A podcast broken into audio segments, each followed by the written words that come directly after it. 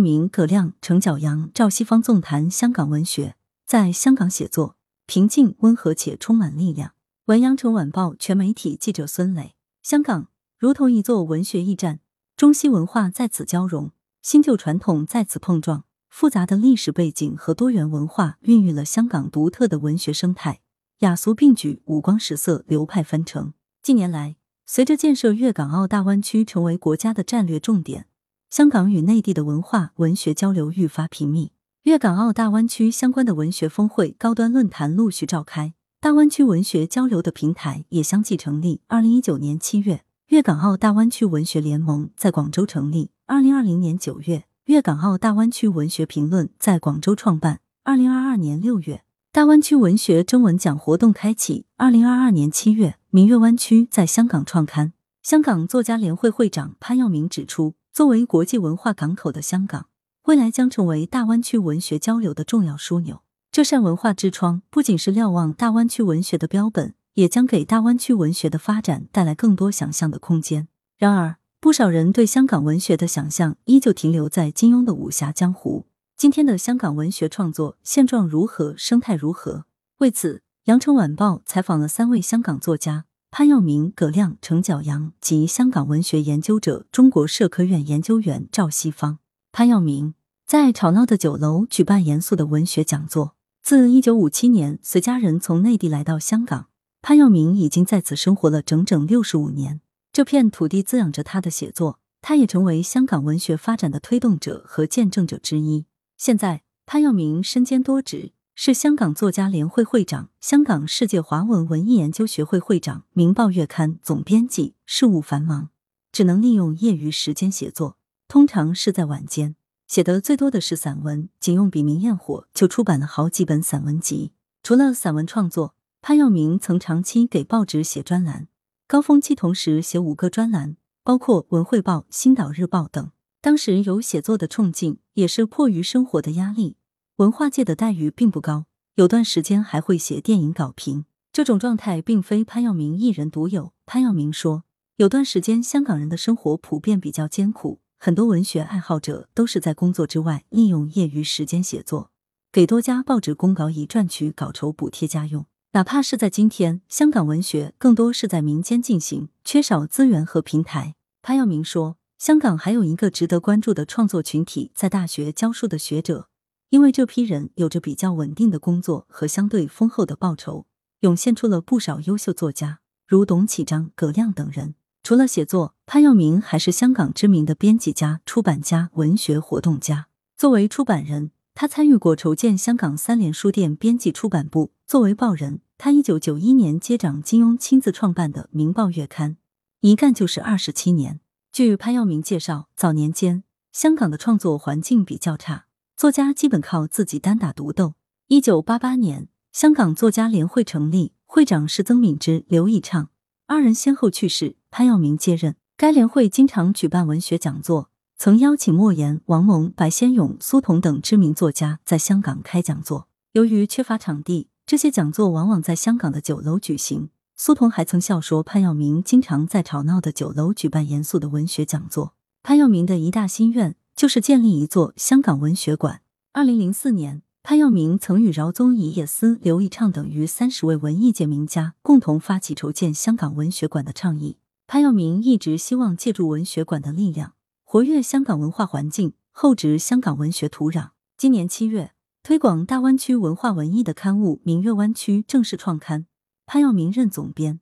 刊物主要刊登大湾区文学创作以及文学评论作品，推介大湾区作家，搭建大湾区文化传播交流的平台。潘耀明强调，香港是文化大湾区的一个重要枢纽。他十分期待香港文学能够在大湾区这个新的文学场域迎来新机遇。葛亮，香港是流动的，是现代的，也是传统的。葛亮对香港这座城市的想象在不断深入。他眼中的香港是流动的，是现代的，也是传统的。二零零零年，从出生地南京初到香港的葛亮，身处鳞次栉比的高楼大厦之中，感受到一种巨大的冲击。两座城市之间景观与文化的碰撞交融，激发了葛亮的创作活力，写下以南京为背景的《朱雀》《北渊》等长篇小说。《浣熊》是葛亮第一部写作香港的作品，此时他感受到的更多是香港的流动性。张爱玲、萧红、戴望舒都曾与香港相遇。这座城市就像是东方的卡萨布兰卡，像是很多人的人生过往驿站，最终形成了人群的相聚和离散。住久了，葛亮逐渐发现香港传统的一面。一提到香港，很多人就想到街头的霓虹灯、璀璨的都市夜景，像明信片一样的现代城市景观。但其实，香港这座城市传统的气息非常浓郁，与整个中国的传统文化一脉相承。从古老的节庆到日常生活中的场景和工种，都保留着传统的历史印记。香港所呈现出来的历史面相，与葛亮的写作趣味不谋而合。他开始挖掘这座城市的传统与历史，用文学的方式去呈现世人眼中的另一个香港。《晚猫》中的第二篇《飞发》是一个典型的香港故事，以理发师翟玉成的再浮再沉，引出香港崛起的历史神话。行业的兴衰与匠人的经历背后，是城市变迁的缩影。葛亮在这些小人物的身上追溯香港这座城市的传统风貌与历史。通过对历史与传统的追溯，葛亮又发现了香港的岭南文化基因。近期，他刚刚完成一部以岭南文化为背景的长篇小说《燕食记》，沿着广东饮食文化的发展线索，揭开广式茶楼里大案师傅荣医生的传奇身世，见证粤港两地的时代风云。从飞发到书匠，再到《燕食记》，葛亮用文学的方式。呈现了香港与中华传统文化岭南文化之间的密切关联。岭南文化是中华文化一个重要的切面，所以把粤港故事讲好，是讲好中国故事的一个重要前提。近年来，葛亮明显感觉到粤港澳大湾区文化交流活动越来越频密，这一点非常好。岭南文化的一大特点就是流动性，香港更是一个文学驿站，不同的文学在此相遇，这对于写作者来说是非常有意义的。据葛亮介绍，香港经常会举行一些文学节，还有每年一度的国际书展，平时也有作家讲座或论坛，在这里可以接触到来自世界各地的知名作家，大家互相交换经验，也会产生一些观念的碰撞，可以为写作者提供新的灵感和视角。葛亮称，早期大家更为关注香港文学中流行通俗的一面，比如金庸、梁凤仪等人的作品。其实，香港也有很好的纯文学的发展脉络。像刘以畅、叶思、西西等人的作品，这个分支对于认识香港文学整体的轮廓来说是不可或缺的。香港的商业文学与纯文学是互相交织、彼此辉映的。不同于很多人在香港感受到的疏离和孤独，在香港写作的葛亮平静、温和且充满力量。写作是我的沉淀之道。香港的生活和工作节奏都比较快，写作能让我找到内心的宁静，我也享受这个过程。程角阳。神奇的经历成为写作素材。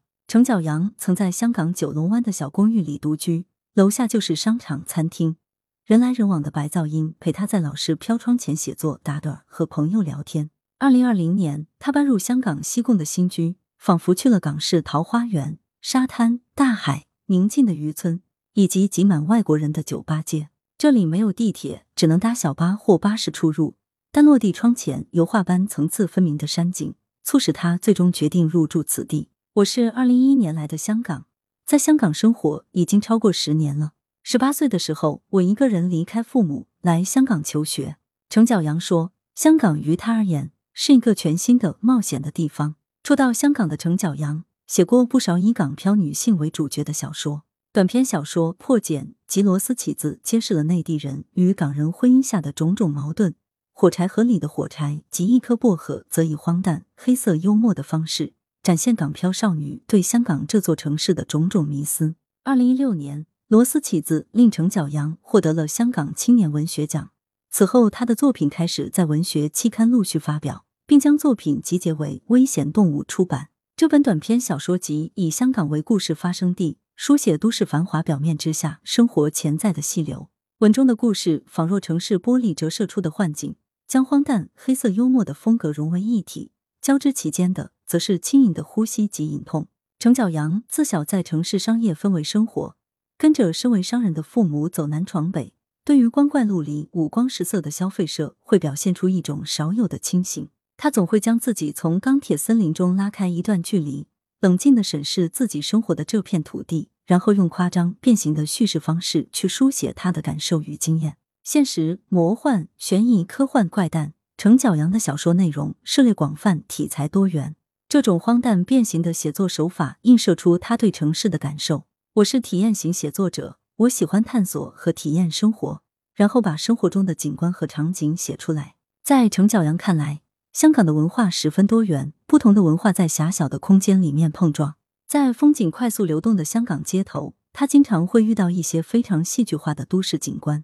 这是一个很神奇的地方，每走两步，你好像在经历不同的文化，像是走在魔方里。这些神奇的经历都已成为程角阳的写作素材。尽管已经发表了不少作品，在香港的程角阳写作却并非主业。他一直有全职工作，只是在下班和周末的空当写作。如果想在香港生活的轻松，必须得有高收入，稿酬只能算是零花钱。在这种创作状态下，程角阳写的最多的是短篇小说。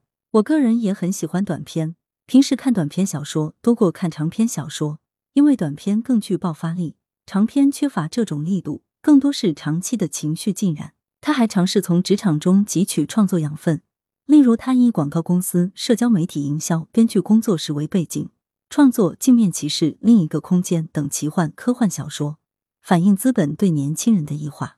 在香港写作的日子里，程角阳也读了不少香港作家黄碧云、西西等人的作品。可能是受报刊杂志连载的影响，香港很多作家写出来的语句都比较凝练。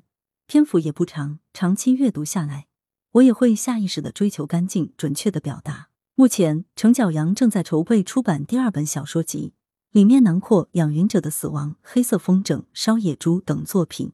这些作品更加怪诞迷离，甚至不再囿于任何一个实际的都市背景，在天马行空的想象中反思人与人、人与城市，甚至人与自然之间的关系。程角阳说。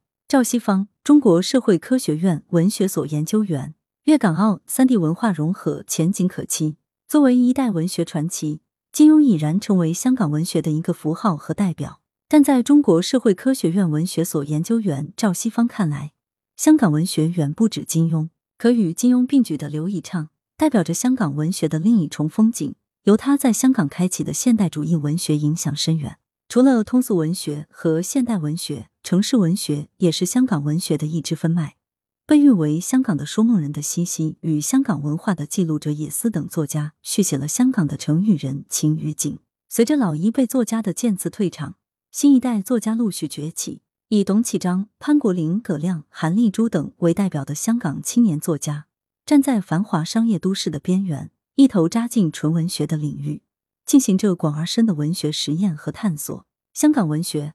无论是文学气象还是作家本身，都有着极强的流动性。近些年来，随着粤港澳大湾区建设的推进，香港作家不仅有国际化的一面，而且更多的游走在内地各个城市之间，东西交融，双城经验乃至多城经验的碰撞，激发出新的写作灵感。周杰如的短篇小说仿佛集龙珠般书写常州、南京、上海、香港、深圳等城市，在文学写作的高光时刻，他选择赴美游学。又回归香港定居。暨南大学文学院教授白杨称，周杰如以新移民的视角切入对香港都市生活的体察，移民状态所具有的文化坚性特质，使他在香港的文学叙事带有鲜明的个体化特征。还有从香港回到内地的。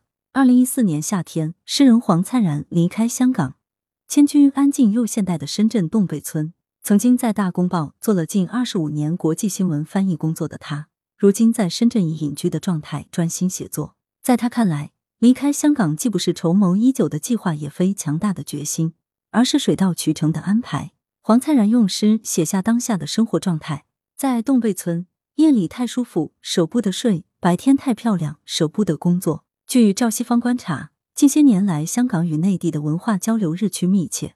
新时期以来，香港电影和音乐在内地风生水起。在文学上，除了金庸小说有较多读者外，交流却不多。这种状况正在改变。近年来，内地开始关注出版香港文学作品。二零一零年，作家出版社与世纪文景出版公司分别推出董启章的代表作《体育时期》和天工开物《栩栩如真》。二零一六年一月，广西师范大学出版社推出西西系列，《飞毡》《手绢》《胡子有脸》等。二零一七年七月，花城出版社接力推出《香港文学新动力丛书》。二零二零年，译林出版社推出简体中文版《少路我的乔治亚》，这是西西两部小说代表作简体中文版首次问世。香港文学作品逐步被内地读者所熟悉。赵西方说，除了出版作品，粤港澳大湾区城市间的学术研讨会、文化交流、演出艺术节等文艺活动也越来越丰富。二零一九年七月六日，粤港澳大湾区文学周开幕。文学周活动包括粤港澳大湾区文学联盟成立签约仪式、粤港澳大湾区文学发展峰会等。二零二一年，羊城晚报社、香港文学杂志社、澳门基金会、澳门日报社、澳门笔会联合发起举办粤港澳大湾区文学征文大赛活动，以文学为媒介，聚焦书写、宣传粤港澳大湾区，为进一步推动粤港澳大湾区共同体的形成贡献力量。二十世纪二十年代。广州、香港和澳门之间文化交流甚多。关赤在《天涯吟社诗序》中曾描绘过诗人出澳入港、虎啸风烈、龙起云从的场景，由此可见，当年三地之间文人唱和盛极一时。赵西方称，未来这种交流会变得更深更广，粤港澳三地文化融合前景可期。来源：羊城晚报羊城派，责编吴小潘，校对：李红宇。